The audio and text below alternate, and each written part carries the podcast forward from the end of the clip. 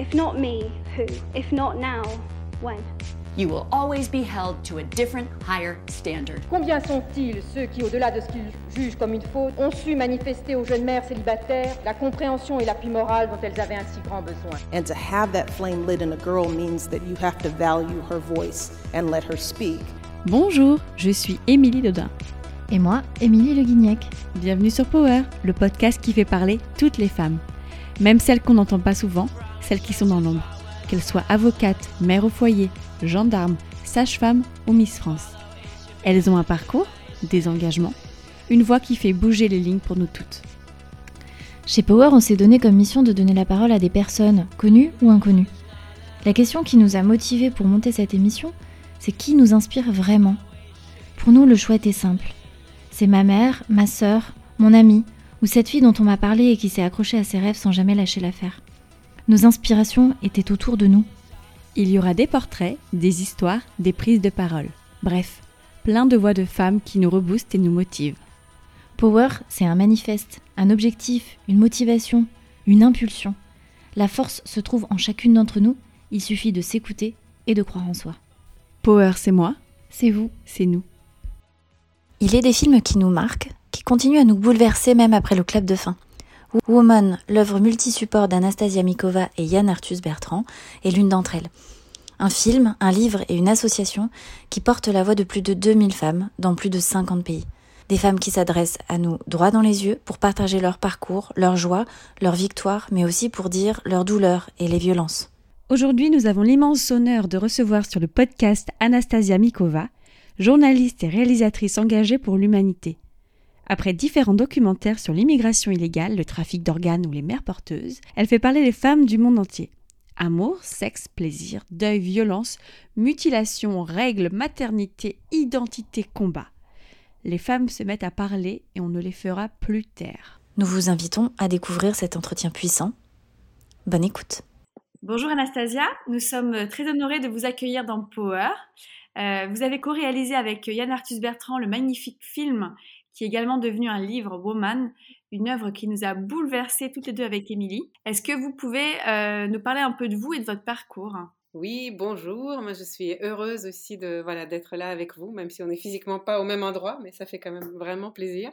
Euh, écoutez, alors oui, je suis donc Anastasia Mikova, je suis journaliste et réalisatrice, et euh, depuis 20 ans, je travaille sur des sujets, euh, on va dire, qui touchent euh, essentiellement à l'humain et à peut-être à des thèmes qu'on n'a pas l'habitude comme ça de de montrer ou en tout cas pas assez souvent peut-être sur grand écran, donc sur des sujets aussi différents que l'immigration illégale, le trafic d'organes ou les mères porteuses.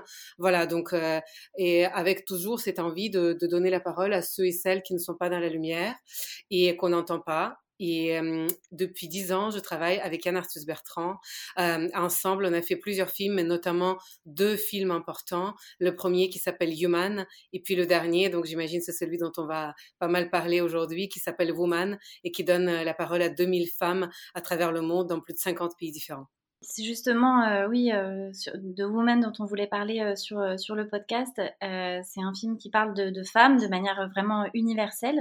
Vous, comment est-ce que est né cet engagement pour les femmes?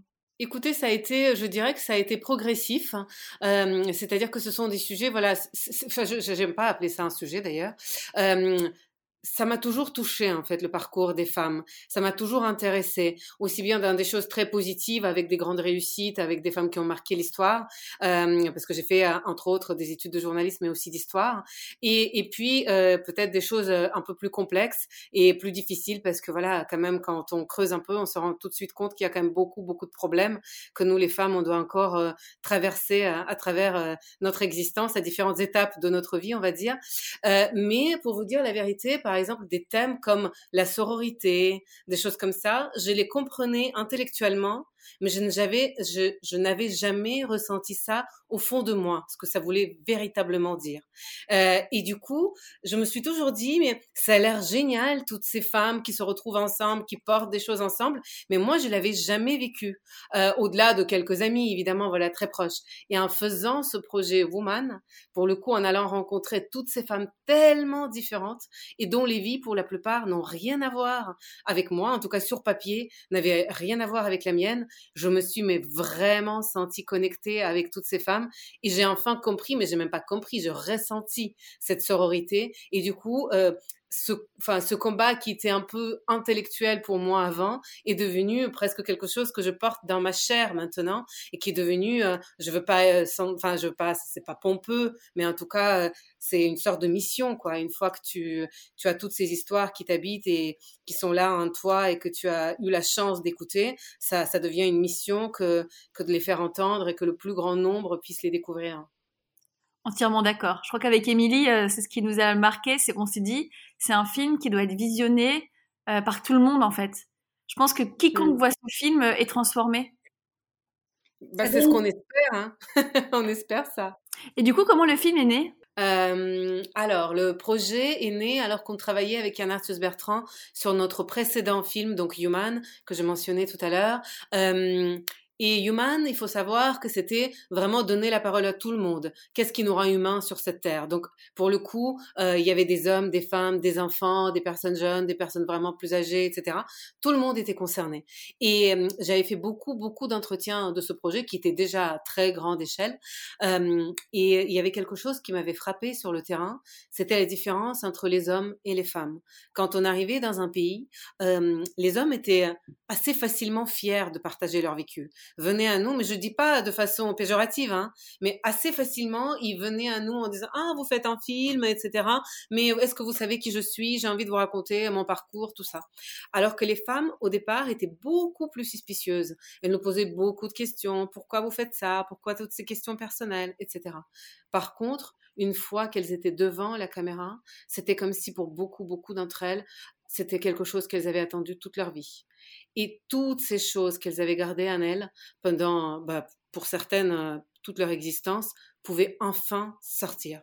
Et moi, j'ai ressenti physiquement une sorte de libération, euh, comme si elles se libéraient d'un poids tellement ancré, tellement profond qu'elles étaient elles-mêmes surprises en fait d'être capables de se libérer de ça. Et moi, j'ai dit à Yann, quand euh, en rentrant des tournages, écoute, quelque chose est en train de se passer. Ça fait presque 20 ans que j'ai fait ce métier. Il y a 10-15 ans, dans certains pays, il était impossible de trouver une femme prête à témoigner devant la caméra, comme ça, à visage découvert. Alors que là, je dis pas qu'elles étaient des milliers, mais dans chaque pays, il y avait des femmes qui venaient à nous, qui voulaient témoigner, et avant tout qui voulaient être entendues.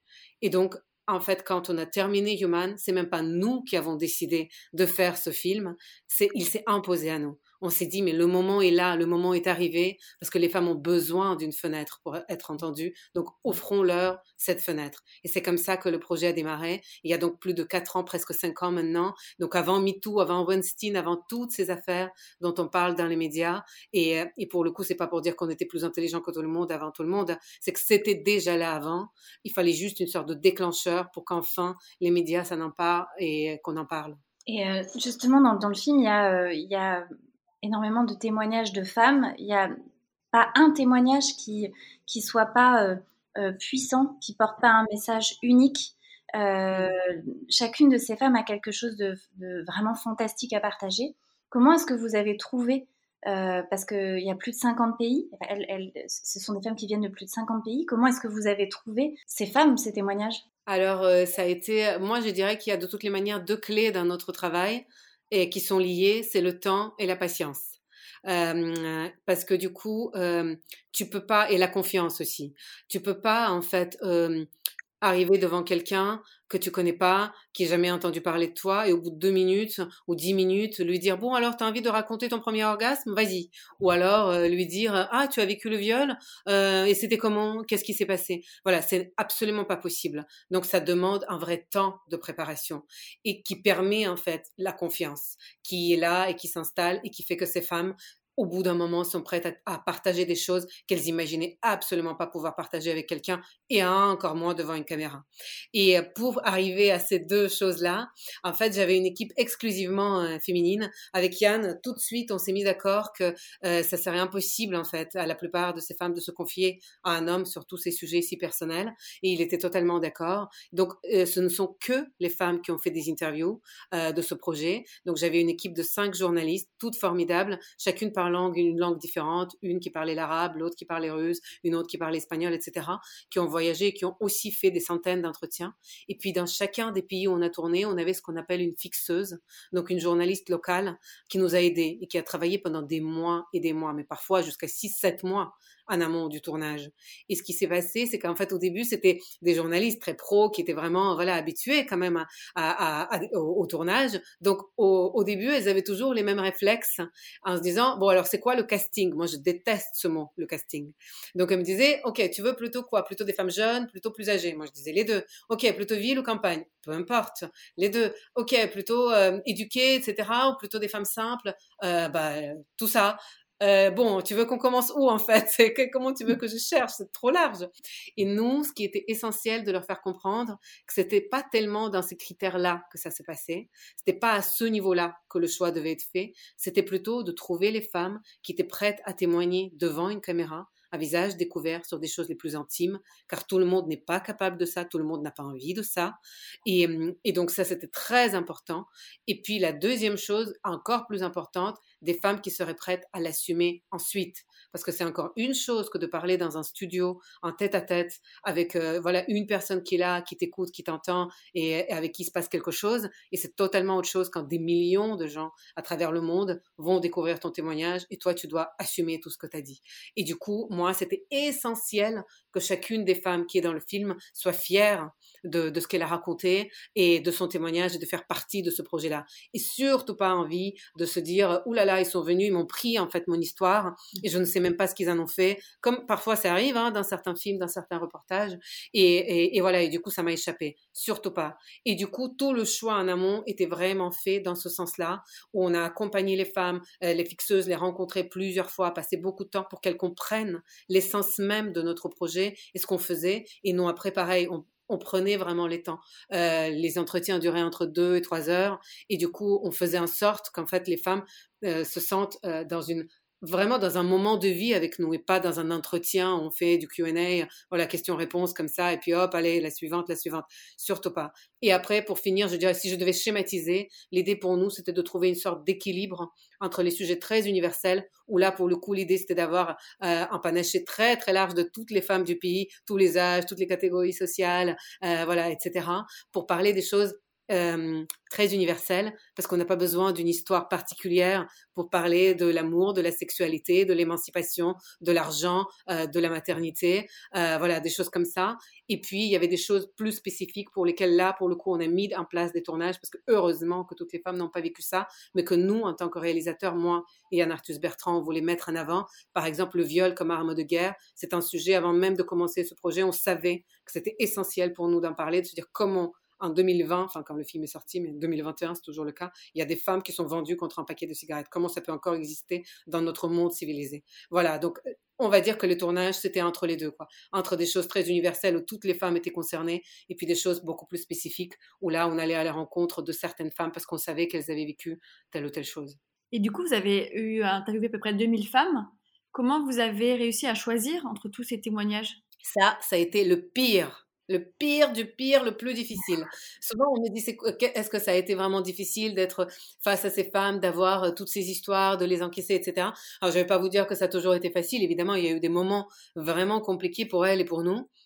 Mais le plus dur, ça a été une fois qu'on avait les 2000 témoignages et que finalement chacun de ces témoignages avait quelque chose d'intéressant, avait quelque chose de fort et d'essentiel, de se dire comment on arrive à faire un film qui dure moins de deux heures. Eh bien, pour vous dire la vérité, avec Yann, on a fait une première version qui faisait entre 8 et 9 heures, je crois. Au bout de deux mois, c'était là et on était super contents. Mais alors nous, on était contents, les deux monteuses, pareil, des femmes euh, qui nous ont accompagnés, des, vraiment des femmes formidables, pareil, étaient satisfaites. Euh, bon, il y avait à peu près tout, quoi, des choses vraiment importantes. On parlait de tout, toutes les femmes qu'on adorait étaient plus ou moins là, même si quand même, on n'arrivait pas à mettre tout le monde, mais globalement, c'était bien. Bon, après, notre distributeur a vu, il a dit donc vous voulez sortir euh, au cinéma, puis euh, à la télévision, puis sur une plateforme, puis vous voulez que le plus grand nombre le voit, un film de 9 heures, c'est ça. Ok, alors je vous explique, il va falloir couper là-dedans et arriver à moins de 2 heures. Et pour vous dire la vérité, ça nous a pris 10 mois supplémentaires. Donc deux mois pour faire le montage et 10 mois pour couper en fait, parce que c'était euh, bah, c'était sans fin quoi. C'est-à-dire qu'on coupait une femme en se disant bon là c'est trop long, il faut raccourcir. Et puis, une semaine plus tard, on réécoutait, on se dit, ah non, on n'a pas coupé celle-là, elle était formidable. Attends, on va la remettre. On remettait. Et puis, on coupait une autre. Et puis, les journalistes passaient par là en disant, ah mais non, mais tu te souviens, il y avait aussi celle-là, elle était géniale. Ah oui, tu as raison. Attends, on va la mettre, elle aussi. Ah, ben merde, à nouveau, ça fait quatre heures. Ah, ah on va refaire, etc. Enfin bon, bref, c'était vraiment sans fin. Et heureusement qu'on a été sélectionné pour l'avant-première mondiale au Festival international de Venise, à la Mostra de Venise, parce que quelque part, on a eu une, une date butoir euh, pour laquelle il fallait à tout prix qu'on termine, que le film soit terminé, euh, parce que sinon, je crains qu'on soit encore en montage, en fait, à, se dire qui on coupe, qui on remet, voilà. Mais c'est pour ça aussi qu'on a fait un livre. Et euh, bon, c'est un podcast, donc je peux pas vous le montrer, mais c'est vraiment un livre formidable qui contient des centaines d'histoires supplémentaires, exactement. Et euh, et du coup, ou alors les femmes qu'on ne voit qu'une minute dans le film, là, on a leur portrait en entier. Et, puis, il y a aussi des chiffres, il y a des articles de fond sur certaines thématiques qu'on aborde dans le film qui permettent d'aller plus loin. Il y a aussi des hommes qui s'expriment, qui prennent la parole pour les femmes, euh, pour les défendre. Et, et, voilà, et donc ça nous a permis quand même quelque part, euh, avec cette frustration de ne pas pouvoir mettre tout le monde, bah, de se dire, OK, ces femmes existent d'une autre façon. Et puis avec Yann, on a aussi commencé à travailler sur une exposition bon, qui a été un peu gelée euh, à cause bah, de, la pandémie, à cause du Covid. Mais euh, on, espère continuer et puis du coup aussi faire une exposition qui va voyager dans le monde entier. Donc d'une façon ou d'une autre, toutes ces femmes devraient exister dans le projet. Et euh, est-ce qu'il y a certains témoignages, euh, certains parcours qui vous ont marqué plus que, plus que d'autres? Ah, c'est la question que je déteste. Parce qu'évidemment, quand, voilà, quand tu fais 2000 témoignages et que toutes ces femmes, franchement, sont formidables et que toutes ces femmes ont des choses intéressantes à dire, pourquoi je choisirais un seul? C'est horrible, en fait. C'est vraiment, euh, c'est horrible et injuste. Après, évidemment qu'il y a des femmes qui m'ont plus marqué. Moi, par rapport aussi, parce que on est toutes marquées par des choses qui nous parlent plus. On ne sait pas, voilà, c'est lié à notre propre parcours, à notre propre sensibilité et aussi euh, à, ce qu'on peut-être qu'on comprend euh, des choses qu'on a envie de raconter dans le film. Et moi, il y, a un témoignage qui m'a vraiment marqué plus que les autres, mais ça, ça enlève absolument rien la valeur aux autres témoignages. On va dire, c'est plutôt parce que c'était au tout début du projet et c'est une femme qui m'a permis de comprendre quel devait être le message clé du film. Je crois qu'Émilie l'a rencontrée quand elle était venue à New York voir le, euh, bah voilà, la première version du film avec nous. Euh, on l'a présentée aux Nations Unies et en fait cette femme était là présente aussi. Elle s'appelle Norma et, euh, et c'est fou parce que c'est une femme que j'ai rencontrée dans une grande conférence pour les femmes puissantes qui s'appelle le Women Forum où il y avait voilà des femmes comme Christine Lagarde, Hillary Clinton, etc. Et elle est arrivée, elle était habillée tout en blanc. Quand je l'ai vue la première fois, je me suis dit waouh, on aimerait toutes lui rester et puis elle s'est installée dans ce fauteuil, elle a commencé à raconter son histoire, et au bout de dix minutes, je me suis dit, waouh, on n'aimerait surtout pas lui ressembler. Et donc petit à petit, elle m'a raconté que quand elle était petite fille, euh, on lui a demandé de s'occuper de son grand-père qui était en train de devenir aveugle, et ce grand-père en a profité pour abuser d'elle sexuellement pendant toute son enfance. Et puis quand elle est devenue euh, jeune femme, donc euh, magnifique, euh, on lui a proposé de devenir mannequin et de partir au Japon pour travailler. Et elle, elle s'est dit bah voilà, c'est une façon d'échapper à ce calvaire que je vis depuis des années. Et elle a accepté. Et elle se retrouvait dans un abominable trafic sexuel. On lui a pris ses papiers. Et vous savez, comme toutes ces histoires qu'on entend, on l'a obligée à se prostituer pendant des années. Et elle, voilà, elle avait 17, 18 ans. Enfin, elle n'était absolument pas armée contre tout ça. Et puis, finalement, elle arrive à rentrer chez elle, elle était mexicaine, elle rencontre quelqu'un, elle, euh, elle s'installe au Canada avec lui, elle a un fils, elle se dit, bon voilà, la vie me sourit, je peux avoir une nouvelle vie quelque part, et puis on découvre que son fils a la même maladie génétique que son grand-père et est en train de devenir aveugle. Moi, en tant que réalisatrice, j'écrirais un scénario comme ça, les gens me diraient c'est absolument pas crédible, on te croit pas. Elle, c'est sa vraie vie qu'elle m'a racontée calmement devant la caméra. Et puis, en fait, quelque part, ce qui était fou, c'est qu'elle l'a raconté, mais vraiment de façon très posée, comme presque détachée en fait de tout ça. Et puis elle me dit, bah là c'était trop, donc j'ai commencé à boire. Euh, et, voilà, j'arrivais plus à gérer. Et puis une nuit, alors que je cherchais la bouteille, je pensais à mon fils, je me suis dit, bah non, je peux pas continuer, j'ai la responsabilité de cet enfant. Et plutôt que de boire, elle a mis une paire de baskets et elle est partie courir. Et c'est devenu une des plus grandes marathoniennes de tous les temps. Elle est même dans le livre record de Guinness pour le triathlon le plus long jamais réalisé. Je crois qu'elle a battu le record du monde deux fois, enfin quelque chose comme ça. Et, euh, et en fait, c'est celle qui parle en premier dans le film. Et pourtant, ce qu'elle dit, c'est le plus compliqué dans sa vie, le moment le plus difficile, ça n'a pas été d'avoir vécu tout ce que je viens de vous raconter, d'avoir traversé toutes ces épreuves. Ça a été de se tenir sur scène alors qu'elle était déjà reconnue en tant qu'athlète et que les gens l'admiraient et de se dire pour la première fois, mais je ne suis pas que ça.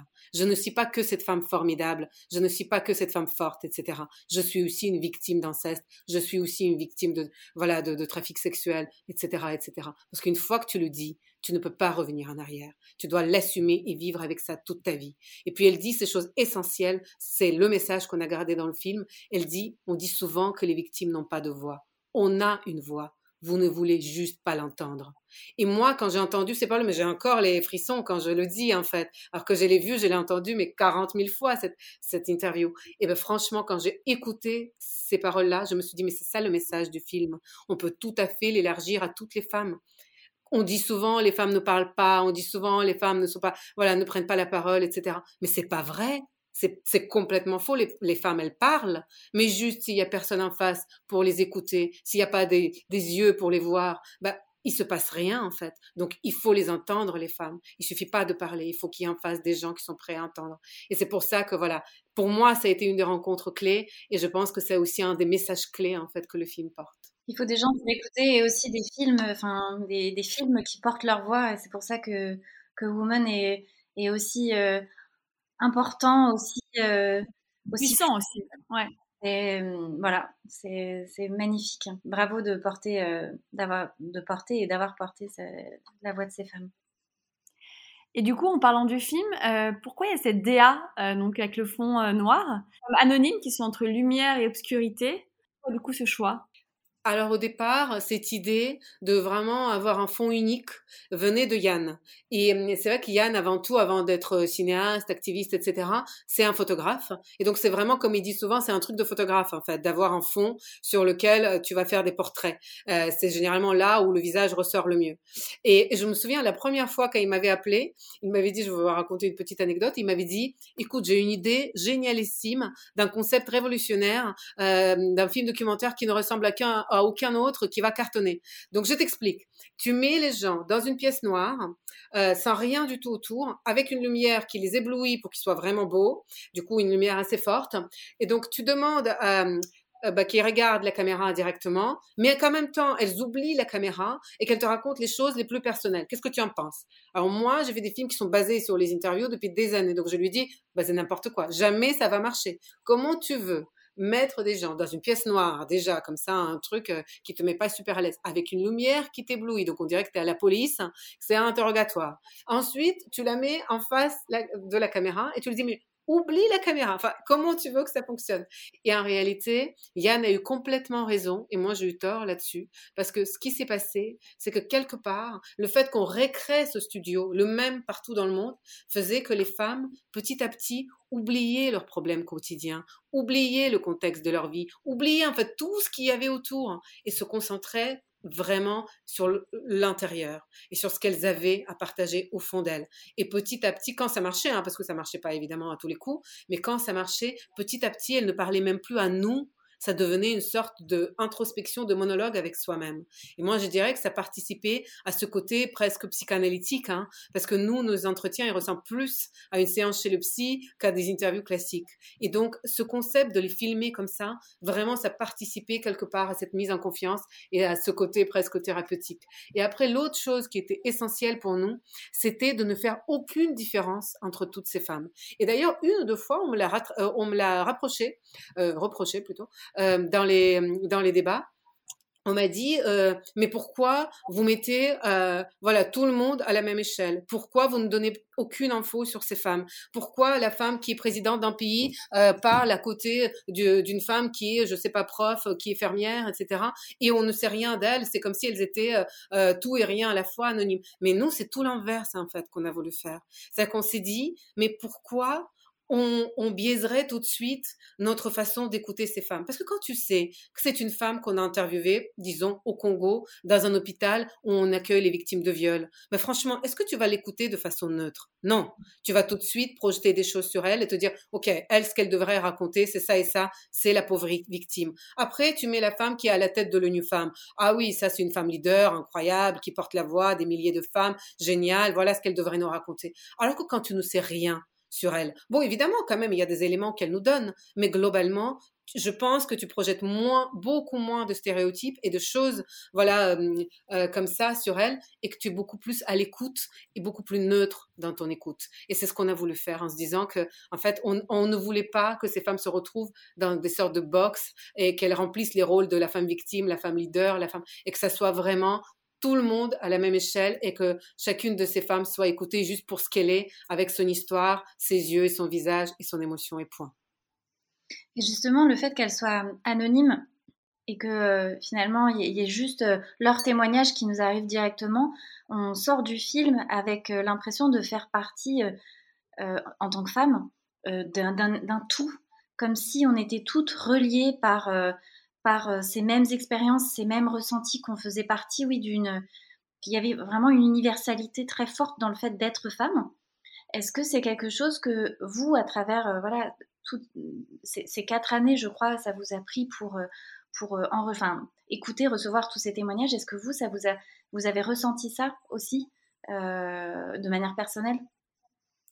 Oui, c'est la première chose en fait que j'ai ressentie quand je parlais de sororité tout à l'heure. Ben voilà, c'est ce mot-là quelque part, j'ai mis une émotion et vraiment un, truc très concret là-dessus. Et c'est-à-dire que quand j'étais face à ces femmes, c'est exactement ce que vous dites. Euh, c'est d'un coup, j'étais avec des femmes que je ne connaissais pas, que je voyais pour la plupart pour la première et la dernière fois de ma vie, et je ressentais un truc comme si, mais on se connaissait depuis toujours et comme si on partageait, mais tellement plus que ce que j'aurais pu imaginer, mais vraiment au-delà de tout, quoi. Et, je me suis dit, mais c'est fou. En fait, il y a ce lien incroyable, mais qui est au-delà des mots, qui est au-delà de ce qu'on peut verbaliser, qui est vraiment au niveau des sensations et des émotions, qui est là et qui existe. Et, je pense, très souvent, vous savez, on vit dans un monde qui refuse les émotions et qui, euh, qui trouve que c'est honteux d'exprimer ses émotions, surtout quand on est une femme, hein, parce que tout de suite, on est considéré comme hystérique, hein, n'est-ce pas? Et, euh, et, en fait, moi et, et nous, nos films avec Yann, ils sont basés là-dessus, sur les émotions. Parce que c'est ce que j'ai découvert en faisant ces projets Human et puis surtout Woman, c'est que les émotions, c'est ce qu'il y a de plus universel. C'est ce qui nous unit au-delà des langues, au-delà des cultures, des frontières, etc. C'est quelqu'un qui partage sa joie avec toi, qui partage sa colère avec toi, qui partage, enfin, peu importe en fait tu ressens cette émotion avant même de comprendre de quoi la personne te parle. Et tu la ressens au plus profond de toi. Et donc, d'un coup, il y a quelque chose, il y a une connexion qui se fait à un autre niveau de, de ce qu'on peut expliquer avec des mots. Et moi, je l'ai ressenti vraiment très fortement en faisant ces entretiens. Et j'espérais, mais je ne savais pas si ça allait marcher ou pas, que du coup, tous ceux qui allaient voir le film et toutes celles qui allaient le voir allaient le ressentir de la même manière en écoutant toutes ces femmes du monde entier. Et voilà, donc quand je vous entends, je me dis c'est un pari qui est gagné parce que c'est vraiment ça avant tout. Évidemment qu'il y a des messages forts, qu'il y a des paroles importantes à écouter et à entendre, mais avant tout, ce qu'on voulait, c'était d'envoyer un message d'amour à toutes les femmes du monde en disant, mais attendez les filles, en fait, on est toutes incroyables, on est toutes liées et on est toutes extraordinaires parce que beaucoup trop souvent, j'ai vu des femmes douter d'elles-mêmes et se remettre en question ou me dire, mais pourquoi moi, tu devrais aller voir ma copine, elle est tellement mieux que moi, ou ma voisine, ou ma collègue, etc. Et nous, on avait envie de montrer toutes ces histoires en disant, mais vous êtes toutes extraordinaires, peu importe qui vous êtes, peu importe où vous êtes, etc. Et on est toutes liées. Et d'ailleurs, ça c'est un des, un des trucs que moi je dis souvent, voilà, un des messages importants pour moi, c'est de se dire, mais en fait, on est la moitié de l'humanité. Pourquoi on se comporte en minorité? Pourquoi on se comporte comme si on était une sorte de... Mais non, c'est pas vrai. En fait, on est tout aussi nombreuses et tout aussi importantes et puissantes que les hommes sur cette terre. Donc arrêtons en fait de se dévaloriser. Arrêtons ça. Et j'espère que voilà, en voyant le film, c'est ce que les femmes vont ressentir euh, partout dans le monde et un peu comme vous.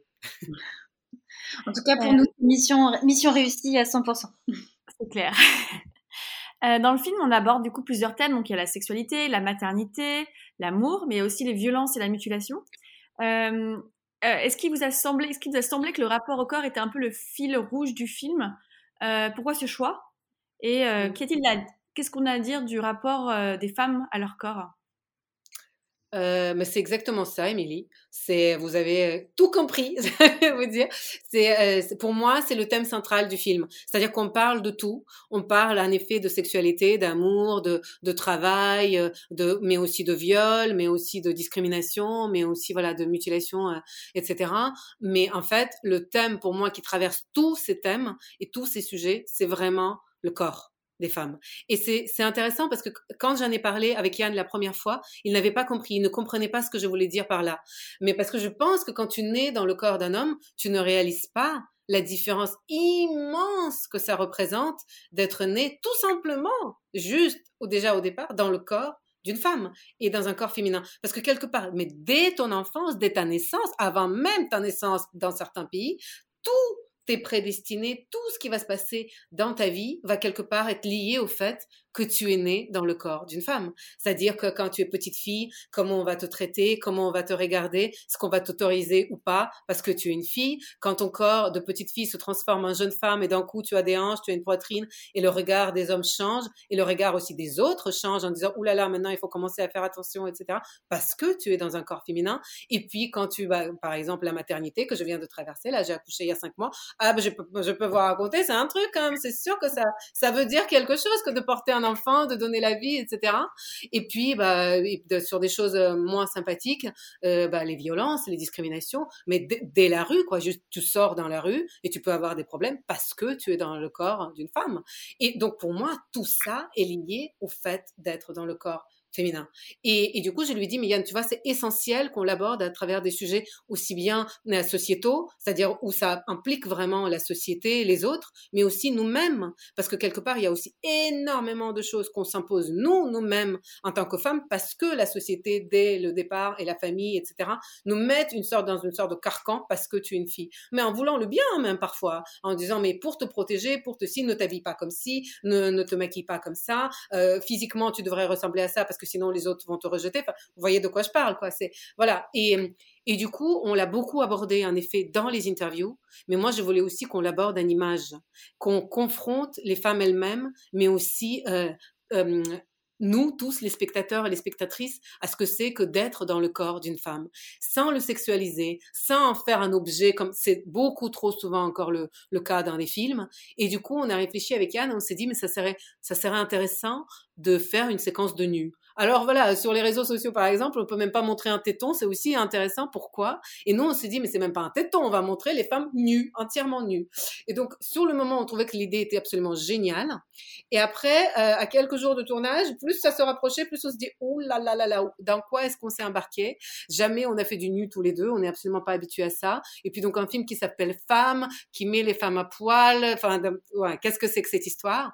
Donc comment est-ce qu'on peut prendre ce sujet pour que, voilà, vraiment pour aller à, l'essentiel de ce qu'on a envie de raconter, on a besoin d'aide. Et en fait, Yann a pensé à un des plus grands photographes euh, de mode qui s'appelle Peter Lindbergh pour nous aider, parce qu'on sentait qu'on avait besoin de quelqu'un qui était beaucoup plus habitué au corps féminin nu, entre guillemets. Mais alors lui, il était habitué aux plus beaux corps, on va dire, les plus belles filles, mannequins, actrices, etc. Il les a toutes photographiées.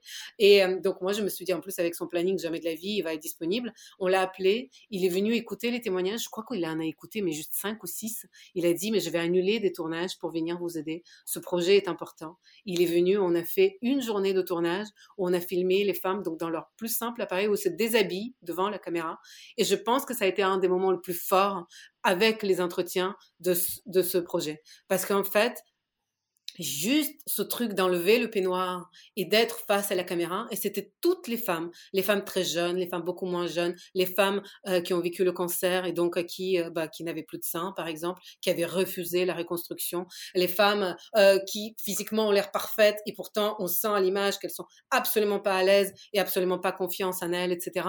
Et puis des femmes beaucoup plus âgées avec un corps que la société jugerait pas si terrible, qui sont absolument épanouies, qui balancent leur peignoir. il y avait la, la, la tante de Yann Arthus Bertrand, qui a 92 ans, qui s'est déshabillée devant la caméra et qui était mais en train de rigoler. Elle voulait même plus se rhabiller. On se disait, non mais tante Fafa, à un moment donné, quand même, il faut s'habiller. Elle, elle était tellement à l'aise, quoi.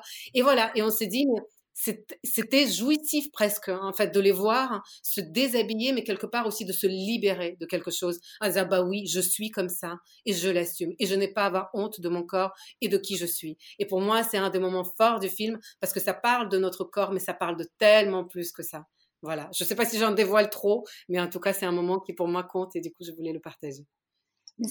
C'est vrai que quand, euh, à la, au visionnage du film, euh, on se pose, euh, une fois que c'est terminé, que on a, on a digéré un peu ces émotions, on se rend compte que, enfin, moi je sais qu'en tant que femme, c'est ce qui m'a un peu euh, fait chanceler, c'est que je me suis rendu compte que les, les, toutes les pressions sur les femmes, elles étaient beaucoup rapport au corps. On essaye de contrôler euh, évidemment notre sexualité, la reproduction. Euh, on nous impose certaines, un certain format physique, euh, on nous impose des vêtements. Il y a énormément et tout ça passe par le corps. Et la plupart de ces femmes qui, qui, témoignent avec beaucoup de sagesse, la, plupart, elles ont fait une espèce de chemin de reconnexion à leur propre corps et justement de passer par une espèce de normalisation. Et c'est ce très fort dans le film, justement, ces images de, de corps nus sans justement, sans injonction, sans plus aucune injonction. C'est des images extrêmement puissantes et, ça, ça, donne le chemin euh, aux femmes qui le regardent pour essayer de se reconnecter à leur corps sans justement en essayant de se détacher de toutes ces, de toutes ces injonctions. C'est un peu aussi le chemin pour euh, s'aimer soi-même. C'est peut-être aussi ce qui manque beaucoup aux femmes, qui ne s'aiment pas suffisamment, euh, parce que c'est très difficile de, de s'aimer quand on a quand on vit dans les sociétés dans lesquelles on vit. Euh, et Mais pour vous dire la vérité, vous savez, moi, ça m'a frappé. En fait, euh, je dirais, et j'avais fait un sondage sur les réseaux sociaux à un moment donné parce que ça, m'intéressait de voir aussi, voilà, ce que les gens répondraient, euh, de se dire, est-ce que, en fait, vous aimez le corps dans lequel vous êtes, et est-ce que, quand vous vous regardez dans le miroir, vous aimez ce que vous voyez. Euh, et euh, je me souviens, dans ce sondage, il y avait à peu près 40% de femmes qui avaient dit oui et 60% qui avaient dit non. Mais dans les tournages, je dirais que c'était encore plus. Il y avait plus de 70% des femmes qui me disaient, bah non, j'aime pas forcément ce que je vois dans le miroir. Bah non, je, je n'aime pas forcément mon corps. Bah non, je me sens pas forcément à l'aise. Et, et, je n'aime pas vous le dire. Je ne suis pas heureuse de, de vous dire ça, mais j'ai envie d'être honnête. Et c'est comme ça que je le vis au quotidien. Et quand je me suis rendu compte de l'échelle planétaire, vraiment dans toutes les sociétés où finalement je me rends compte qu'il y a des injonctions, c'est qu'au fin fond des, des même des tribus qu'on a été, voilà, en Amazonie, les femmes te disent bah oui pour être belle on doit faire ci, on doit se percer. Alors c'est plein de trucs différents, on doit se percer les lèvres, on doit faire ci, on va mettre ça, et tu te dis et elle dit mais les hommes chez nous non pas du tout, ils n'ont pas besoin. C'est même dans ces tribus là où ils vivent nus ou a priori tu te dis bah non bon ça va et non euh, globalement il y a quand même des injonctions faites aux femmes en se disant bah si quand même tu dois euh, faire des efforts entre guillemets pour être acceptée et pour être belle. Et, moi, c'est quelque chose qui, qui m'a toujours frappé dans, notre, dans nos sociétés, mais pour le coup, là, c'est au niveau mondial qu'on s'est rendu compte de ça. Et je pense qu'il est beaucoup euh, plus difficile à comprendre pour les hommes. Parce que très souvent, quand on en parle aux hommes, et je me souviens au début, Yann aussi me disait, bon, est-ce que c'est vraiment un sujet essentiel? Est-ce que vraiment il faut parler, la beauté, le maquillage, enfin, tous ces trucs-là, comment on s'habille et tout Moi, je dis, mais Yann, tu te rends pas compte? En fait, ça, ça raconte tellement plus que ça. Ça dit tellement plus de... Parce que si quelque part, tu n'es pas heureuse dans ton corps et tu ne t'acceptes pas, mais comment tu veux être heureuse tout court dans ta vie et comment... Enfin, etc. Donc, euh, et, et en fait, c'est en écoutant les témoignages qu'il s'est vraiment rendu compte à quel point c'était important et, j'espère qu'aussi beaucoup d'autres hommes vont aussi s'en rendre compte parce que c'est pas des petits sujets secondaires. C'est pas moins important que de parler du viol ou des discriminations. Tous ces sujets sont essentiels et en réalité, tous ces sujets sont liés. Parce que quelque part, quand on parle du corps, encore une fois, ça commence par le fait qu'on va te dire comment t'habiller et ça finit par le fait qu'on t'a violé parce que tu étais mal habillé, entre guillemets. Enfin, je fais le raccourci, mais quelque part, il y a, il y a, il y a un lien entre les deux. Donc, euh, oui, c'était important. D'ailleurs, vous parlez des hommes, mais est-ce que vous pensez que Woman peut changer euh, le regard des hommes, euh, que, le regard que les hommes portent sur les femmes? Je l'espère, je l'espère très sincèrement. Et alors c'est un grand débat, vous savez, parce que donc euh, nous, on a fait un film et de façon générale, euh, nous tous les films qu'on fait avec Yann, c'est des films qui parlent du vivre ensemble avant tout et de comment essayer de mieux vivre ensemble dans le monde complexe dans lequel on est. Et, et là, c'est à travers la voix des femmes, parce que quelque part, c'est seulement euh, voilà en écoutant quelque part l'autre qu'on peut mieux. Euh, c'est très simple. La réponse est déjà là, elle est simple. Ben, c'est en écoutant l'autre, en comprenant l'autre qu'on peut euh, finalement mieux le mieux l'entendre, mieux le comprendre et du coup arriver à un équilibre peut-être plus plus juste dans la société. Et très souvent, on se rend compte que finalement, on rejette ce qu'on ne connaît pas très très souvent, ce qui nous fait peur, c'est ce qu'on ne connaît pas. On a envie d'aller vers euh, vers des choses qui nous ressemblent, qui sont comme nous, etc. D'ailleurs, le racisme, enfin, plein de choses comme ça sont liées à ça aussi. On se dit, bah non, moi, je suis blanche, née dans cette catégorie sociale, etc. Bah, je vais aller vers des gens qui me ressemblent. Et c'est finalement en cassant toutes ces barrières qu'on se rend compte que bah non, en réalité, il y a beaucoup plus de choses qu'on partage et qu'on peut ressentir tous ensemble euh, bah, une fois qu'on s'ouvre en fait aux autres. Et c'est ce qu'on a voulu faire avec Woman en se disant mais déjà les hommes, avant euh, d'aller plus loin, écoutez-nous en fait. Il y a beaucoup de choses peut-être que vous ne savez pas de la vie des femmes et, c'est important d'en parler. Et moi, du coup, pour moi, la plus grande victoire, ça a été de faire toute une tournée avec le film pour faire les avant-premières, etc., pour le présenter un peu partout dans le monde d'avoir partout des hommes qui sont venus nous voir en disant mais moi, après avoir vu votre film, j'ai juste envie de rentrer chez moi et de poser plein de questions à ma femme, à mes filles, euh, à mes copines, etc. Parce que je me dis, mais il y a plein de choses que vous abordez dans ce film dont on ne parle jamais. Et là, je me demande, mais pourquoi on n'en parle pas? Et, et, je trouve que si ça provoque ça chez l'homme, bah c'est gagné pour nous. Parce que nous, on n'a pas voulu faire un film à charge, même si on ne cache absolument pas la vérité. Il y a plein de sujets qu'on aborde où on voit très bien que ça vient quand même euh, par le patriarcat, par le pouvoir des hommes, etc. Mais ce n'est pas les hommes contre les femmes, en fait, euh, qui, voilà, euh, qu'on a voulu mettre ou qu'on pense qu'on va s'en sortir. C'est pas en mettant une moitié de l'humanité contre l'autre. Euh, c'est vraiment en essayant de, de, trouver un équilibre différent et de construire, ou plutôt de déconstruire les schémas dans lesquels on est tous enfermés, aussi bien les hommes que les femmes, euh, pour essayer d'imaginer quelque chose de différent pour le monde de demain. Donc nous, on est dans ce truc d'essayer de dire, on doit construire ensemble. On ne peut pas, et d'ailleurs on a tourné dans les endroits où les femmes avaient chassé les hommes et vivaient entre elles. Bah, franchement, je vous dirais pas que c'est les meilleurs endroits du monde où j'ai envie d'aller vivre. Hein. Donc voilà, c'est quand même euh, quand même plutôt ça notre réflexion. Et donc euh, les retours des hommes qu'on a eu pour le moment étaient très positifs et, voilà. Et j'espère que si ça peut changer le point de vue de quelques-uns, bah, c'est déjà gagné. Et parmi les thématiques qui sont portées par le film, la sexualité est, abordée et sous l'angle notamment du plaisir. Est-ce que vous avez rencontré des, difficultés à aborder ce sujet avec les femmes qui ont témoigné Et est-ce qu'elles se sont livrées facilement? Alors, pour vous dire la vérité, c'est pareil. Ça, c'est un sujet dont je voulais parler dès le départ. Dès qu'on s'est lancé, moi, j'ai dit à Yann, je veux qu'on libère la parole des femmes sur tous les sujets. Euh, pas que sur les trucs, euh, parce que Yann étant activiste, quand même, voilà, un homme très engagé. Au départ, je me souviens quand même parler du film, c'était alors euh, donc euh, l'excision, les discriminations, le viol de guerre, enfin euh, mariage forcé. Moi je me suis dit mais attends c'est un film qui s'appelle Femme, mais en fait c'est un film qui s'appelle Femme et les, les, choses les plus horribles qu'on peut traverser en tant que femme quoi. Et, et moi j'ai dit mais écoute si on veut appeler ce film Woman, il faut qu'on parle de tout, parce que heureusement que la vie des femmes, ce n'est pas que souffrance, que des choses terribles, etc. Il faut qu'on parle du plaisir, il faut qu'on parle de l'orgasme. Je me souviens, il faut qu'on parle des règles. Je me souviens, la première fois, je lui dis ça, il me regardait avec les yeux comme, comme cette copec là, il me disait, mais pourquoi tu attends, je te parle discrimination, viol, et toi, sexualité, orgasme, règles, mais ça intéresse qui, quoi? Limite, pas loin.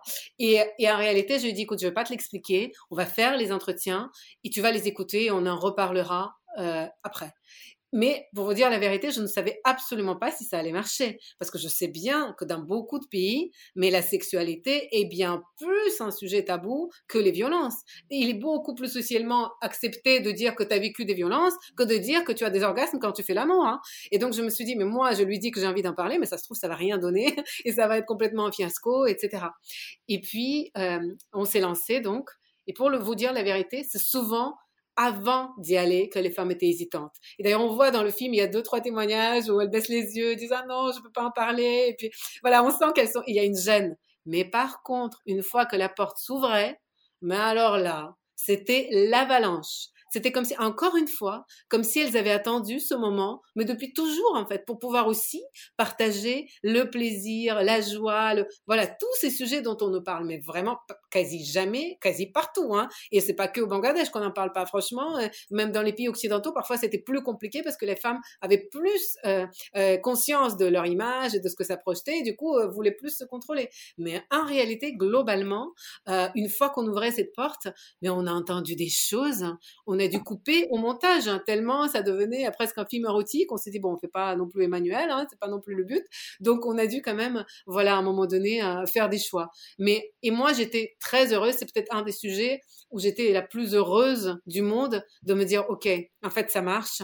Et finalement, je me suis pas trompée parce que euh, pour moi, c'était essentiel vraiment qu'on libère la parole des femmes sur tous les sujets et que les femmes n'aient pas honte de parler des difficultés, mais qu'elles n'aient pas honte non plus de parler des plaisirs et pour montrer aussi qu'il n'y a rien de mal, en fait, à, raconter que oui, tu prends du plaisir euh, dans la vie et que tu, voilà, et que l'orgasme, ça existe, etc., euh, etc.. Enfin, et du coup, Yann, une fois qu'il a écouté tout ça, il était absolument transformé. Enfin, il voulait, à un moment donné, je crois qu'il voulait que la moitié du film parle de ça, tellement il a trouvé ça génial.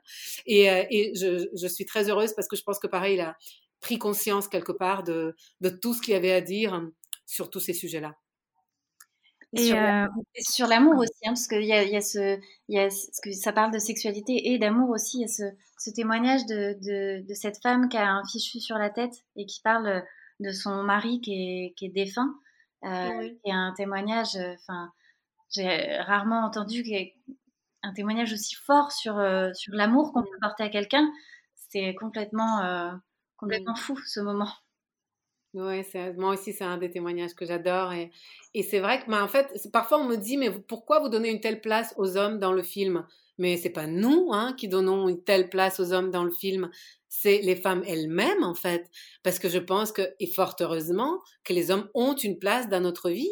Après, comment on construit une société où l'équilibre entre les hommes et les femmes de façon générale est beaucoup plus juste, ça c'est un autre sujet. Mais par contre, 90% des femmes, sans qu'on leur pose des questions, nous parlaient des hommes et nous montraient à quel point les hommes étaient importants dans, dans leur vie, à différentes étapes de leur vie. Donc moi, après, je comprends hein, qu'il y a des femmes qui sont dans une telle colère, qui ont vécu de telles choses, qui, qui rejettent les hommes aujourd'hui. Je comprends cette colère je comprends que ça puisse arriver, mais franchement, ce n'est pas nous qui avons fait ce choix. C'est que de façon générale, les hommes ont une place importante et l'amour est quelque chose d'essentiel. Et je pense que malgré tout, peu importe si c'est les hommes ou les femmes d'ailleurs, mais on a tous besoin d'amour et une des clés quelque part aussi euh, à, un monde meilleur, c'est de se dire que voilà, c'est un monde où il y a plus d'amour et un peu moins de haine et moins de rejet. Hein. C'est peut-être un peu cucu euh, de dire ça, mais c'est vraiment, c'est vraiment ça en fait quand tu quand tu interviews les gens et quand tu poses des questions, tu te rends compte que dès que ça parle d'amour, dès que ça parle de, de, relation, dès que ça parle de compréhension,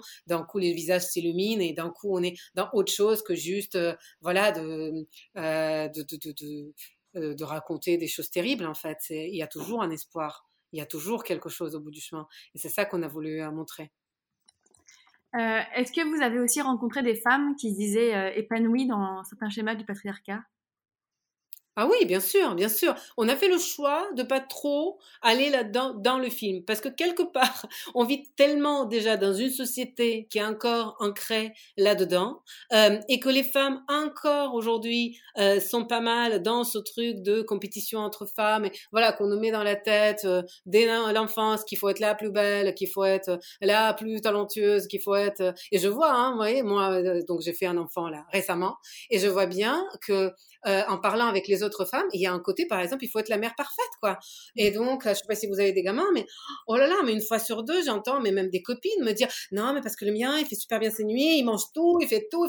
Je dis, mais non, mais c'est impossible, je sais bien que c'est impossible. Donc, euh, pourquoi eh, on essaye de, de paraître plus fort? Pourquoi on essaye de gommer des choses? Mais parce que sinon, on se dit que non, on n'est pas à la hauteur, et donc la société va nous juger, et donc les autres femmes vont nous juger, et donc euh, la fin du monde, etc. Et nous, on s'est dit, bah, déjà, on est tellement là-dedans qu'on va pas nous encore plus aller souligner que bah oui, on est encore dans un monde qui est malgré tout basé sur le patriarcat et où certaines femmes sont épanouies parce que quelque part, quand depuis ton enfance, on te met dans la tête que c'est comme ci, comme ça, etc., que ça doit se passer, bah oui, il y a plein de femmes pour qui c'est devenu acquis et pour le coup qui reproduisent ces schémas-là. Mais comme les hommes, certains reproduisent certains schémas sans même se poser la question de est-ce que oui ou non ils sont heureux dans ces schémas-là. Et juste, c'est des trucs dans lesquels on les enferme, et ben ils vont, ils tracent leur, euh, leur route, etc. Après, heureusement que de plus en plus, quand même, on se questionne sur tous ces sujets, et dans tous les pays, ben justement, le fait que les femmes parlent de plus en plus, je pense que c'est un premier pas vraiment vers vers quelque chose de, de, de, de, vers un monde tout à fait différent, parce que une fois que tu prends la parole, plus personne ne peut s'exprimer à ta place, plus personne ne peut euh, ne peut dire ce que tu es en train de vivre, etc. Et donc c'est un début, vraiment un début, mais quand même un pas essentiel dans la euh, réappropriation de ton histoire. Et nous, on a voulu célébrer les femmes en se disant, c'est pas parce qu'il y a certaines qui sont encore enfermées dans ce schéma-là que du coup on va les pointer du doigt et dire ah ça, c'est les méchantes. Et ça, euh, c'est voilà, c'est les femmes mauvaises. On ne voulait surtout pas être là-dedans, parce que quelque part, même quand on parle d'excision, par exemple, c'est fait par d'autres femmes. On sait hein, que les exciseuses, ce sont des femmes. Mais dès que tu creuses un petit peu, dès que tu grattes derrière, pourquoi elles font ça? Mais parce que les femmes dans ces pays-là qui ne sont pas excisées, eh bien, c'est des, pas des bonnes épouses. Personne ne veut les épouser. Elles sont rejetées culturellement. Donc les mères se disent, bah oui, il faut que je le fasse pour ma fille. Et d'autres femmes le disent, bah oui, il faut que je le fasse. C'est une bonne chose que je leur fais. Comme ça, elles vont être acceptées, elles vont être des bonnes mères, elles vont être des bonnes épouses et elles vont avoir une vie heureuse. Sinon, elles vont être rejetées. Donc, c'est tout un cheminement. Donc, juste montrer des exciseuses qui excisent des femmes en disant, bah oui, je trouve que j'ai fait bien. À quoi ça sert? Ça fait pas avancer le débat. Donc, c'est pour ça, évidemment qu'on en a rencontré, évidemment, hein, c'est, voilà. Mais c'est pas ça qu'on a voulu mettre en avant et c'est pas ça le message qu'on a voulu envoyer aux femmes et aux hommes d'ailleurs. Et euh, en parlant de, violence, le film et le livre abordent cette, cette, ce thème, enfin cette problématique-là aussi, parce qu'il parle de manière euh, un peu inédite euh, la parole de femmes victimes de violence. Certains de ces témoignages sont vraiment bouleversants et témoignent d'actes d'une barbarie insensée. Est-ce que briser l'omerta autour de ce sujet-là, ce serait un peu comme un premier jalon dans la lutte contre les violences faites aux femmes? Euh, après, euh, évidemment, oui, évidemment, pour nous, c'était un des sujets vraiment clés du film, parce que pour être honnête, et c'est vraiment, je dis souvent que je retiens deux choses principales de cette expérience, une très négative et une très positive. Et quand je parle de la négative, c'est le degré, le niveau de violence que les femmes subissent partout dans le monde. Et quand je dis partout, c'est vraiment hallucinant. C'est que si je devais rendre proportionnellement euh, la violence que j'ai entendue et qu'on a entendue avec les journalistes euh, dans tous ces entretiens, 70% du film parlerait des violences faites aux femmes. vous vous rendez compte? C'est hallucinant, vraiment. Je savais que les violences, c'était quelque chose de très répandu, etc. Mais je ne me rendais pas compte à quel point c'était répandu et à quel point ça touche mes toutes les femmes.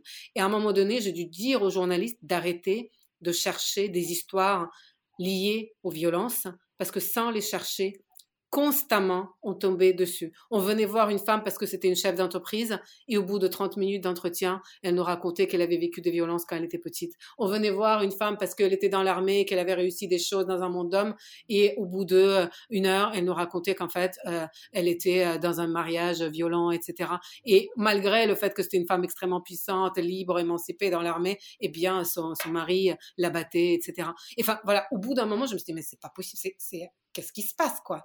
Et quand on dit aujourd'hui qu'on parle beaucoup trop de tous ces sujets-là dans les médias, hein, que ça nous embête, que ça nous ennuie d'entendre tout ça tout le temps, mais moi je vous dis qu'on en parle clairement toujours pas assez par rapport à ce que nous, on a vu, qu'on a entendu, qu'on a constaté à travers le monde, mais on devrait en parler, mais dix fois plus. Et, c'est pour ça que oui, sans vouloir non plus que tout le monde enfin que tout le film parle que de ça, évidemment, voilà, parce que encore une fois, heureusement que notre vie n'est pas que violence et discrimination, mais on a quand même voulu vraiment rendre cette réalité-là, et parce que aussi, encore une fois, je sentais que les femmes étaient prêtes à être confrontées à tout ça, et, surtout la chose la plus positive pour moi quelque part que je retiens de tout ça, c'est que très souvent, en fait, quand j'étais face aux femmes qui ont vécu, mais vraiment le pire. Quand vous parlez des choses atroces, euh, presque au-delà du supportable. Moi, j'ai passé presque un mois au Congo, en RDC, donc euh, euh, chez le prix Nobel de la paix, Dr Mukwege, à l'hôpital Panzi. C'est un homme qui répare les femmes, mais physiquement et psychologiquement. Il n'aime pas ce mot réparer, mais c'est vraiment ce qu'il fait. des femmes qui ont subi le viol de guerre, des femmes qui certaines ont été violées des dizaines de fois, à qui on a mis un couteau dans le vagin, à qui on a, enfin, on a fait des trucs. Moi, j'étais face à elle, c'était, je pouvais pas, ça me rendait malade de l'entendre. Je, n'arrivais même pas à l'écouter par moment. Alors que elles, elles étaient là, face à moi, debout. elle ne voulait surtout pas être vue comme des victimes.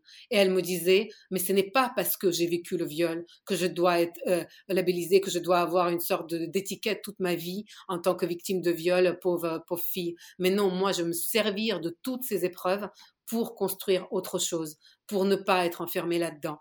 Et moi, la, chose la plus extraordinaire que j'ai découvert à travers ce projet, c'est la résilience dont sont capables les femmes. Je sais que c'est un mot un peu à la mode et qu'on voilà, on en parle souvent en ce moment, mais vraiment c'est le mot qui résume le plus, cette le, le mieux, je pense, que moi j'ai ressenti, ce que j'ai constaté en faisant ce projet, cette capacité à se tenir debout et à continuer malgré contre tout. Et, et ça, mais vraiment, tu te dis, mais si on se rendait compte, si on prenait conscience, en fait, de la force intérieure que nous possédons au fond de nous, mais le monde serait un endroit tout à fait différent. Et c'est pour ça aussi qu'on a voulu montrer toutes ces femmes, mais sans essayer, vraiment, sans jamais les montrer comme des victimes, comme juste des pauvres choses qui ne peuvent plus rien de leur vie, mais à chaque fois en voulant de les rendre dignes en fait et dire ben non mais ce n'est pas parce qu'elles ont vécu le pire que ce ne sont que des voilà des pauvres victimes ce n'est pas ça qu'on a envie de raconter ce sont des choses qu'il faut dénoncer mais elles prennent la parole pour faire passer des messages autres en fait pour se faire entendre pour que les choses changent. Et, et, et, pour moi, du coup, voilà, si les femmes se rendaient compte enfin de l'incroyable force intérieure qu'elles ont partout dans le monde, je pense que euh, le monde de demain serait tout à fait différent et moi je suis très positive quant à l'avenir. Est-ce que vous avez le sentiment que la condition des femmes est en train de changer euh, dans le monde? Ah bah oui, oui, oui, voilà, c'est peut-être pour faire suite à ce que j'étais en train de dire. Je suis même sûre qu'elle est en train de changer. Après, malheureusement, ça change peut-être un peu trop lentement par rapport à ce qu'on aimerait. C'est sûr que voilà, c'est un monde qui a été mis en place pendant des centaines et des centaines d'années, et, c'est sûr qu'on aimerait que ça, ça, ça, puisse être défait en quelques années, quelques décennies tout au mieux, et euh, c'est compliqué. C'est sûr que les schémas sont tellement ancrés, et moi-même, hein, j'ai vu dans certains pays à quel point voilà les mentalités sont encore euh, enfermées dans certains trucs qu'on peut voter des lois, qu'on peut interdire, mais en fait ça ne change rien parce que c'est culturel, parce que c'est traditionnel, parce que donc il y a beaucoup, beaucoup, beaucoup de choses qui se jouent et sur lesquelles il faut travailler. Mais oui, les choses sont en train de changer parce que rien que le fait d'avoir des femmes, mais dans plus de 50 pays du monde, qui prennent la parole sur tous les sujets dont on parle dans le film et dont on vient de parler euh, toutes les trois ensemble, mais c'est déjà un énorme changement. Et moi, j'ai envie de vous dire aussi ce qui change et ce qui a changé ces dernières années, c'est pas seulement le fait que les femmes parlent. Il y a toujours eu des femmes qui ont parlé. Il y a toujours eu des femmes qui ont dénoncé. Mais il y a encore quelques décennies ou même peut-être quelques années, quand une femme parlait, qu'est-ce qui se passait? On lui disait Ouh là là là là, mais attends, mais tu sais, là, tu vas te créer que des problèmes. Les gens, ils vont pas te croire. Euh, la famille va te rejeter. Euh, ça va jamais aller nulle part. Euh, tu sais, tu peux pas porter plainte parce qu'il n'y a pas de preuves, il n'y a pas ci, il n'y a pas ça, etc. Tu devrais vraiment passer à autre chose parce que, mais ça va être, euh, voilà, ça va être sans fin et tu vas le regretter en fait. Et quelque part, bah, ces femmes, une fois qu'elles ont parlé, une fois qu'elles ont été confrontées à ce mur, bah, la plupart, oui, elles se taisaient et elles essayaient de passer à autre chose. Sauf que maintenant, quand une femme parle, il y a des centaines, des milliers d'autres femmes, et ça, notamment grâce aux réseaux sociaux. Hein, il n'y a pas que du mauvais hein, dans les réseaux sociaux, franchement. Et c'est vraiment, c'est quelque chose que j'ai constaté hein, partout dans le monde. Euh, tu arrives, les gens, ils n'ont pas d'eau potable, pas d'électricité, ils ont tous Facebook, Instagram. Enfin, ils veulent être amis avec toi sur Facebook. Tu comprends pas, tu te dis mais attends, mais comment ici? Mmh. et, euh, et, et ça, ça change la donne de beaucoup de choses parce que du coup, ces femmes qui ne savaient même pas qu'une autre vie était possible Aujourd'hui, elles le savent. Elles savent qu'en fait, un autre monde existe. Et donc, elles sont prêtes, quitte à prendre des risques, à prendre la parole et à dénoncer ce qu'elles sont en train de vivre pour que le monde change demain. Et donc, quelque part, voilà, quand une femme parle, il y a des milliers d'autres aujourd'hui derrière elle en se disant, mais tu n'es pas seule, on est avec toi et on va te soutenir pour que ta parole soit entendue. Donc euh, oui, moi je pense qu'on est en train de et c'est pas du tout une mode entre guillemets de voilà donner la parole aux femmes pendant quelques années hein, pour pour les calmer et puis on va passer à autre chose. Non, je pense qu'on est vraiment en train de rentrer dans une euh, nouvelle phase en fait sociétale et que encore une fois les, les équilibres vont changer. Et est-ce que, est que vous avez d'autres projets, Anastasia, à venir déjà dans, dans, dans les, dans le pipe ou, ou pour l'instant vous vous reposez, peut-être prenez du temps après, euh, après la naissance de votre bébé? Non, non, non, non. Alors moi, le concept de se reposer, je ne le connais pas. euh, pourtant, euh, on essaie de me l'expliquer régulièrement, mais non, j'arrive pas. Euh, non, je travaille, oui, sur deux nouveaux projets actuellement qui sont en écriture, dont un euh, qui parle d'un gros sujet de société qui, euh, dont on parle hein, en ce moment euh, beaucoup, et pareil, qui est pas très drôle, mais qui, je pense, essentiel, un autre tabou à faire tomber. Voilà, je peux pas encore aller plus dans les détails, mais je pense que ça va être, si ça se fait, ça va être un film fort aussi important. Et puis avec Yann, on avait aussi un, un projet de finir la trilogie. On a fait Human, on a fait Woman, et on s'était dit que pourquoi pas faire un film sur les hommes, parce que finalement, la parole publique des hommes, on l'a beaucoup, parfois un peu trop encore. Euh, mais la parole privée, la parole intime, on l'a quasi jamais. Et un homme qui parle de sa sexualité, un homme qui parle d'amour, un homme qui parle du fait de devenir père, un homme qui parle aussi du poids que ça représente pour lui dès l'enfance de devoir être celui qui est fort, qui doit montrer qu'il est costaud, qu'il peut gagner sa vie, qu'il peut réussir, etc. Enfin, que toutes ces choses-là, on entend très peu encore les hommes en parler. Et on sent en même temps que c'est en train de bouger et qu'il y a de plus en plus d'hommes qui se posent ces questions, qui ont envie, en fait, de, voilà, d'aller vers autre chose. Et on s'est dit que ça serait intéressant de faire un, ben, un film sur les hommes et de leur donner la parole. Euh, après, voilà, nous, nos films sont universels, se passent dans des dizaines de pays différents, etc. Donc, dans le contexte actuel, on nous a proposé hein, de le faire sur Zoom, mais je pense pas que nos interviews puissent être faites sur Zoom. Hein, enfin, ça ne marche pas. Euh, donc, on attend aussi, voilà, de revenir peut-être à un monde un tout petit peu plus libre, entre guillemets, où on peut à nouveau voyager, euh, se retrouver dans la même pièce, sans masque, voilà, etc. Et, mais, mais en tout cas, on avait envie à un moment donné de, de faire ce film-là pour finir la trilogie. Bon, bah, on a, si, euh, si le jour, on, aura, bien sûr, on ira le voir et on a déjà hâte, euh, hâte de le découvrir. Pour terminer, du coup, on pose euh, des questions, juste de petites questions de fin sur Power. quelle est la personnalité féminine qui vous inspire en ce moment? En ce moment, précisément. Oui, globalement, c'est pas forcément, c'est pas fermé. Il y a une femme, mais c'est pas en ce moment, c'est depuis toujours. En fait, c'est une autrice. Maintenant, on dit ça, autrice. Mhm. Euh, c'est un beau mot, je trouve. Euh, et bien euh, que j'adore et qui est celle qui m'a inspirée dans tout le travail autour de Woman et de Human. C'est une euh, femme biélorusse, une écrivaine qui s'appelle Svetlana Alexievich et qui a écrit beaucoup en donnant justement la parole, mais aussi bien aux hommes qu'aux femmes, qui ne sont jamais dans la lumière euh, et qui sont euh, euh, tous ces bouquins sont basés sur des sur des histoires d'une force incroyable et hallucinante. Et notamment, elle a fait un bouquin euh, qui raconte euh, les femmes à travers pendant la première, enfin la deuxième guerre mondiale à URSS, parce que donc elle est biélorusse et, et elle raconte toutes ces femmes qui ont combattu autant que les hommes qui sont voilà vraiment euh, donnés et qui ont été totalement oubliés à la fin de la guerre parce qu'évidemment la gloire devait revenir aux hommes, etc. Et, et quand ces femmes, quand j'ai lu les histoires de ces femmes, pourtant qui datent d'il y a plus de 70 ans, en fait, moi, je me suis dit, mais il faudrait donner voilà, la parole aux femmes. C'est tellement essentiel. Il y a tellement de choses qu'on ne soupçonne pas. Moi, en lisant ces, ces, bouquins, je, je m'étais dit ça. Elle, elle a eu un prix Nobel. Hein. Moi, j'ai pas encore eu de prix Nobel pour, pour mon travail. Mais, euh, mais euh, son travail pour moi est vraiment très très très inspirant, ainsi que celui de euh, Chimamanda Ngozi Adichie. je ne sais pas si voilà, voilà c'est une autrice aussi que j'adore et qui a d'une autre façon aussi à travers la littérature donne la voix aux femmes et euh, et, et d'une façon absolument extraordinaire, met les, les, parcours de femmes en avant et, et du coup voilà, ce sont deux autrices que je trouve, enfin pour moi sont une source d'inspiration sans fin. Et est-ce que vous pouvez nous donner un film, pareil, qui, qui, vous motive en tant que femme? Un film et une chanson, si c'est possible. Mmh. Oh là là.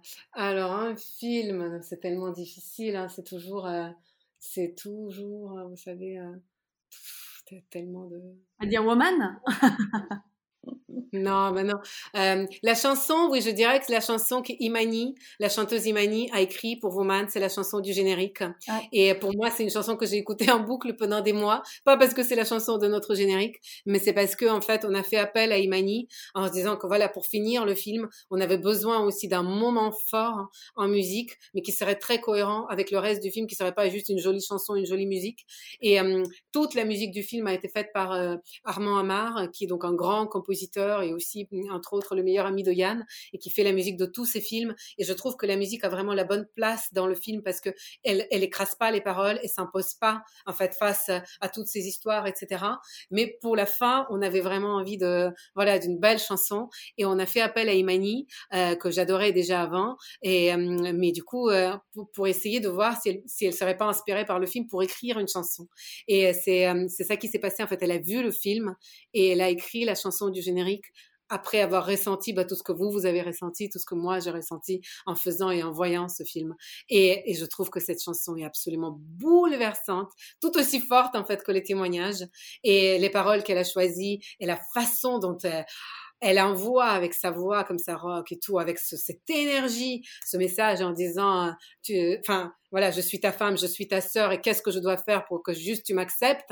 Enfin, c'est, c'est absolument extraordinaire. Voilà, si je devais choisir une chanson aujourd'hui, euh, bah, je choisirais, euh, euh, je choisirais celle-là. Et, euh, et pour le film, c'est vraiment trop dur de choisir, de choisir un seul, un seul film. Alors oui, bah du coup j'ai envie de parler. Voilà, j'ai pas envie de, sortir parce que voilà les grands classiques on les connaît tous et, et du coup c'est euh, voilà, je vais pas vous conseiller des films qu'on peut-être on a déjà vus. C'est euh, le dernier film de Emmanuel Béard qui s'appelle Étreinte et, euh, et c'est l'histoire c'est un film qui devait sortir l'année dernière, mais du coup, euh, voilà, les, les, salles fermant, ben, ça a été repoussé. Donc, dès que les salles rouvrent, je sais que le film va sortir. Et, euh, et c'est le retour au cinéma d'Emmanuel Béard après dix ans. Et c'est quelqu'un que j'ai rencontré récemment et qui, euh, qui est une femme extraordinaire, vraiment par son parcours, par son énergie, par, par son engagement partout. Et, euh, et elle joue une femme de 50 et quelques années euh, qui a perdu son mari. Et moi, ça fait vraiment écho en moi et, euh, parce que je trouve que quelque part, ça parle aussi de, de la même chose qu'on essaie de raconter dans Woman, euh, qui a perdu son mari et qui à 50 ans ne sait pas qui elle est. Et qui à 50 ans doit se reconstruire complètement à partir de zéro, comme une sorte d'adolescente à redécouvrir l'amour, à redécouvrir l'indépendance et à se dire, mais en fait, qui est-ce que je suis? Et c'est une femme qui a vécu dans l'ombre d'un homme, comme beaucoup, beaucoup de femmes encore à travers ce monde. Euh, et, et du coup, qui se dit, bah non, maintenant c'est à moi d'être dans la lumière. Comment, comment je fais? Et, et je trouvais que c'était vraiment un film très juste. Pourtant, c'est réalisé par un homme, mais je trouvais que ça abordait de façon très juste cette facette qu'on a parfois.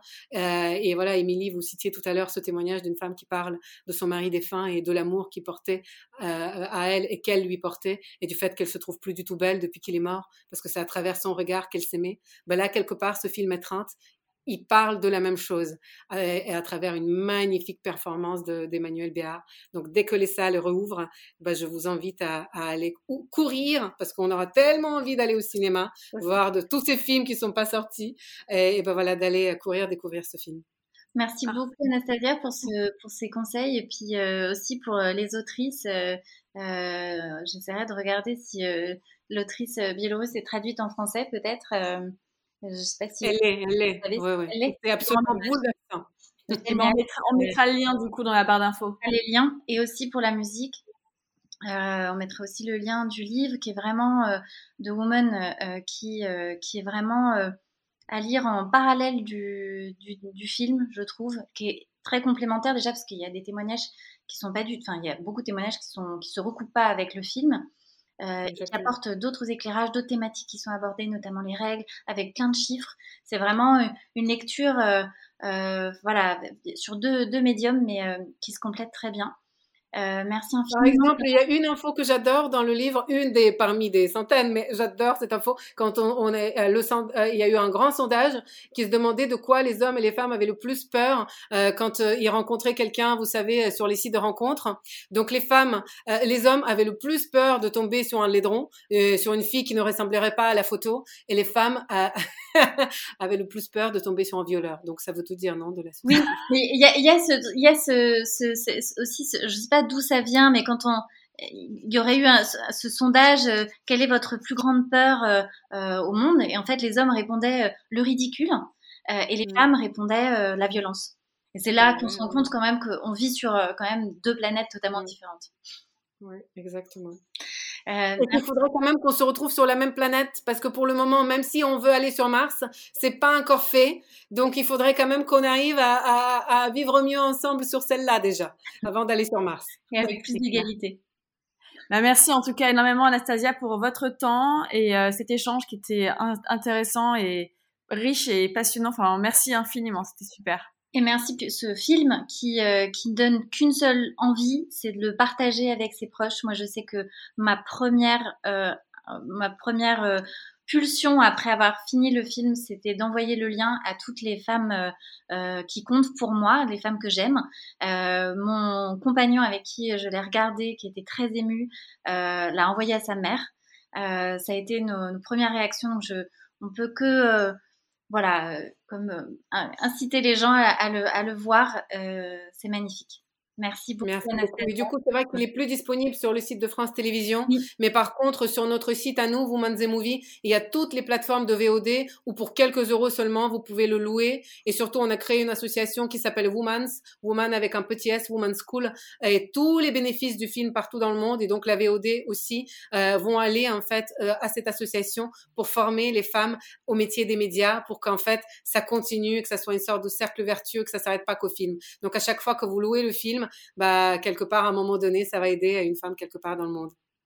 Et c'est vrai que il y a, ça, le, dans, le, dans le livre aussi, on parle de la de, de, de l'association qui a été créée avec euh, avec l'œuvre de manière générale et euh, il y a toutes les informations aussi dedans. Et, nous, et à cause de la crise de Covid, euh, les bénéfices n'ont pas été à la hauteur, donc je compte sur vous tous et toutes pour aller regarder le film, pour le partager, etc. Parce que voilà, j'espère qu'on pourra mettre en place tous les programmes qu'on qu'on a déjà euh, voilà trouvés et qu'on a mis en place parce que les femmes le méritent. Et il faut que la voix des femmes continue à être porté et, euh, c'est essentiel. Donc, euh, plus le film sera vu, euh, bah déjà plus les voix des femmes seront entendues et plus l'association pourra agir par la suite. Regardez, partagez. Voilà, ce sera le, notre, notre invitation de, de fin. Merci mille fois, Anastasia. Merci, merci beaucoup. Il y a des films qui vous bouleversent, des films qui sont d'utilité publique. On a ri, pleuré, on a été ému, on a été révolté. Merci encore à Anastasia d'avoir accepté notre invitation. Woman est sorti en salle en mars 2020, juste avant le confinement. Il est aujourd'hui disponible en VOD. On ne peut que vous encourager à le voir et à en parler autour de vous. Nous mettrons dans la barre d'infos du podcast le site et les différents liens pour le trouver. Si vous avez aimé cet épisode, n'hésitez pas à le partager autour de vous, à mettre 5 étoiles sur iTunes et un commentaire. Cela nous aidera beaucoup à faire connaître et vivre Power. À très vite pour de nouvelles aventures et n'oubliez pas de croire en vous.